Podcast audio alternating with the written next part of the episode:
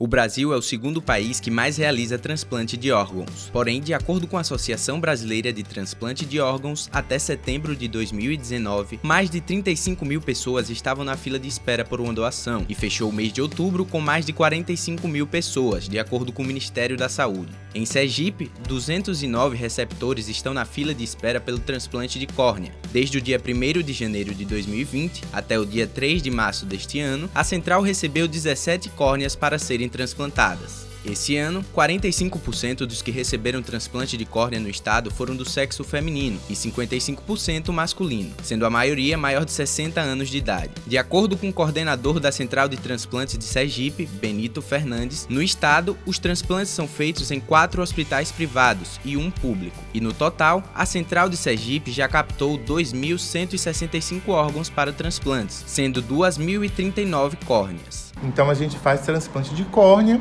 e a gente faz transplante de esclera, que é a parte branca. A, a esclera ela é mais quando o paciente, por exemplo, tem glaucoma e precisa colocar uma válvula. Então, para a pessoa não ficar vendo a válvula aparente, faz uma cobertura com a esclera e aí ninguém percebe. Ou quando tem algum acidente que essa, essa esclera está prestes a romper, aí a gente usa um retalho da esclera também para corrigir, né? Essa falha. Ou quando o paciente vai colocar uma prótese para dar uma aparência mais natural à prótese, também se coloca a, a esclera né, doada. E o transplante de córnea, ele eh, restaura a visão da pessoa, né? Então a gente tem um, hoje a gente tem quase 200 pessoas na lista de espera de córnea aqui no estado. E a gente sabe que óbitos por parada cardiorrespiratória ocorrem toda hora. Toda hora dão entrada corpos no IML, mas a gente tem uma dificuldade muito grande em relação à autorização da família. Né? Hoje, a lei estabelece que quem pode autorizar a doação de órgãos é cônjuge ou parentes até segundo grau. Então, primo não pode autorizar, tio não pode autorizar, né? Porque não são parentes até segundo grau. Órgãos como rim, fígado, coração, pâncreas e pulmão, além de tecidos como córnea, pele e ossos, são algumas das partes do corpo que podem continuar em outra vida. Existem dois tipos de doadores: o doador vivo e o falecido, como explica o coordenador da central. O doador vivo, que ele pode doar o quê? Ele pode doar um dos rins, ele pode doar parte do fígado, ele pode doar parte do pulmão, ele pode doar células pancreáticas, e ele doa medula óssea, né? Só o doador vivo doa medula óssea. E o doador falecido, que é onde a gente foca os nossos trabalhos, porque para o cadáver esses órgãos não terão nenhuma utilidade mais. Né? Então é, é, o nosso foco é o doador cadáver.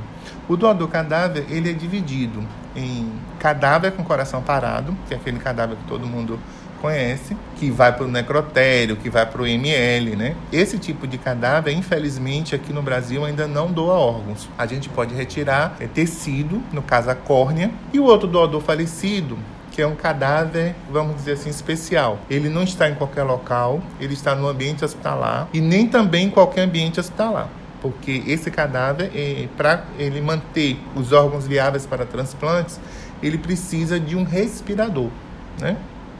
Então, é, pacientes com morte encefálica são os potenciais doadores de órgãos. Né?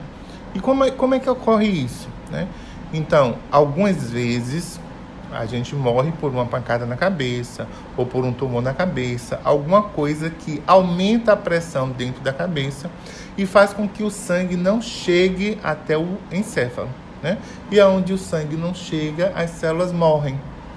Então, é, nessa ocasião é que as pessoas podem estar autorizando a doação de órgãos. De acordo com o Ministério da Saúde, o doador vivo pode ser qualquer pessoa que concorde com a doação, desde que não prejudique a sua própria saúde. As pessoas que não podem ser doadoras são as que não tiverem documentação ou forem menores de 18 anos, sem autorização dos responsáveis. Apesar dos projetos que são feitos pela Central para disseminar o conhecimento acerca da doação de órgãos, como o projeto Educar para Doar, feito nas escolas, e o projeto É Dando que se Recebe, feito para os profissionais de saúde, Benito destaca que a falta de informação é a principal principal dificuldade acerca da doação de órgãos e as possíveis soluções para mudar o cenário. Que a falta de informação é um dos fatores preponderantes em relação à dificuldade da doação de órgãos no Estado.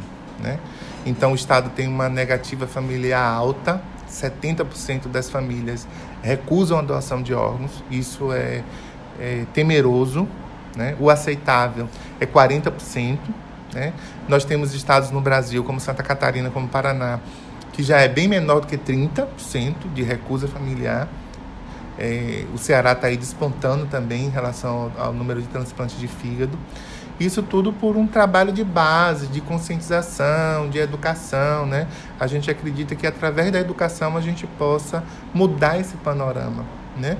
Mas acima de tudo, há uma necessidade de somar esforços, né? Seja na questão do gestor público, seja na questão do político, né? Para você ter uma ideia, nós gostaríamos muito de ter algumas é, legislações, sejam na Câmara dos Vereadores, seja na Assembleia Legislativa, no sentido de corroborar, no sentido de fomentar a doação de órgãos. Então, a gente tem esse projeto Educar para Doar. Seria interessante se o legislador ele estabelecesse uma lei, né, é, aonde fosse obrigatório né, que as escolas, pelo menos uma vez no semestre, realizassem alguma atividade sobre doação de órgãos, mostrando também que cada um de nós pode precisar né?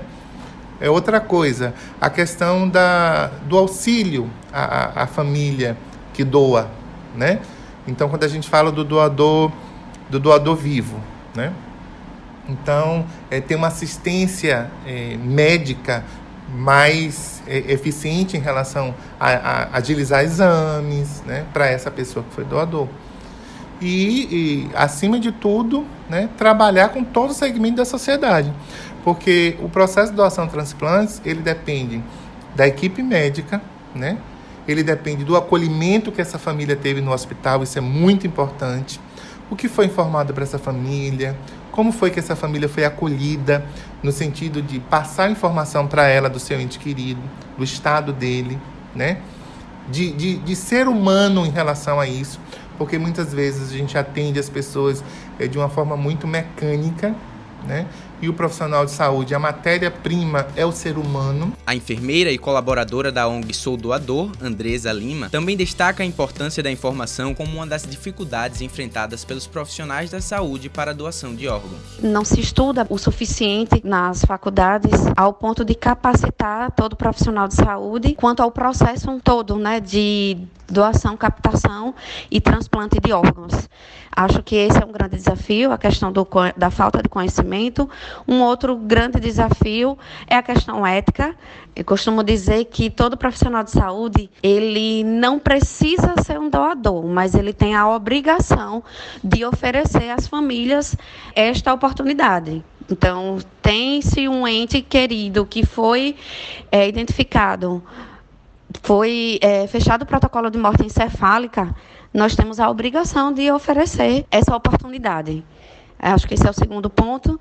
E o terceiro ponto é a questão de falhas estruturais de, alguns, de algumas instituições de saúde. Então, hoje em dia, não é fácil fazer a manutenção desse potencial doador até que a família diga sim. Ela explica um pouco sobre o processo da doação, com base na Organização de Procura de Órgãos e Tecidos, a OPO, que é responsável pelo gerenciamento da doação. A OPO ainda, ainda acompanha o processo de captação dos órgãos. Então, a, os profissionais de saúde da OPO fazem todo o acompanhamento da captação de órgãos no centro cirúrgico, né? É, assim que forem retirados os órgãos, os órgãos são acondicionados em saco plásticos estéreis, né? Acondicionados em gelo, é, devidamente identificados, né? Com qual órgão, qual a lateralidade e alguns documentos acompanham estes órgãos para o estado de destino. Mas quem dá esse direcionamento para onde vai o órgão doado é a Central Nacional de Transplantes. A enfermeira, que também é doadora de órgão, ressalta a importância desse gesto que pode salvar vidas e de comunicar à família o desejo de ser doador. Seja você um doador né? Doe amor além da vida. E mais do que isso, mais do que se declarar doador, você precisa deixar a sua família ciente dessa sua vontade, porque pela legislação brasileira, somente é possível doar os órgãos se o familiar autorizar. Então, assim, é, sempre eu costumo sempre falar sobre essa temática de doação de órgãos com os amigos, com os familiares, diariamente, sempre que possível, porque essas pessoas é quem vão tomar, vão fazer valer a minha vontade, né? Então, seja você também um doador. A mensagem que você vai ouvir a seguir foi escrita por um doador anônimo e está estampada no mural da Central de Transplantes de Sergipe. Não chamem meu falecimento de leito de morte, mas de leito de vida. Dei minha visão ao homem que jamais viu o raiar do sol, o rosto de uma criança ou o amor nos olhos de uma mulher. Dei meu coração a uma pessoa cujo coração apenas experimentou dias infindáveis de dor. Dei meu sangue ao jovem que foi retirado dos destroços de seu carro, para que ele possa viver para ver os seus netos brincarem. Dei meus rins às pessoas que precisam de uma máquina para viver de semana em semana. Retire meus ossos, cada músculo, cada fibra e nervo do meu corpo e encontrem um meio para fazer uma criança inválida caminhar. Explorem cada canto do meu cérebro. Retirem minhas células se necessário e deixem-nas crescerem, para que um dia um menino mudo possa ouvir o grito em um momento de felicidade, ou uma menina surda possa ouvir o barulho da chuva de encontro à sua janela. Queimem o que restar de mim e espalhem as cinzas ao vento para ajudarem as flores brotarem. Se tiverem que enterrar algo, que sejam meus erros, minhas fraquezas e todo o mal que fiz aos meus semelhantes. Se por acaso desejarem lembrar-se de mim, façam-no com ação ou palavra amiga a alguém que precise de vocês. Se fizerem tudo o que pedi, estarei vivo para sempre. Produção: João Vitor Moura e Pedro Ramos. Disciplina: Laboratório de Jornalismo Integrado 2. Orientadores: Christian Góes, Talita Deda e Vitor Belém.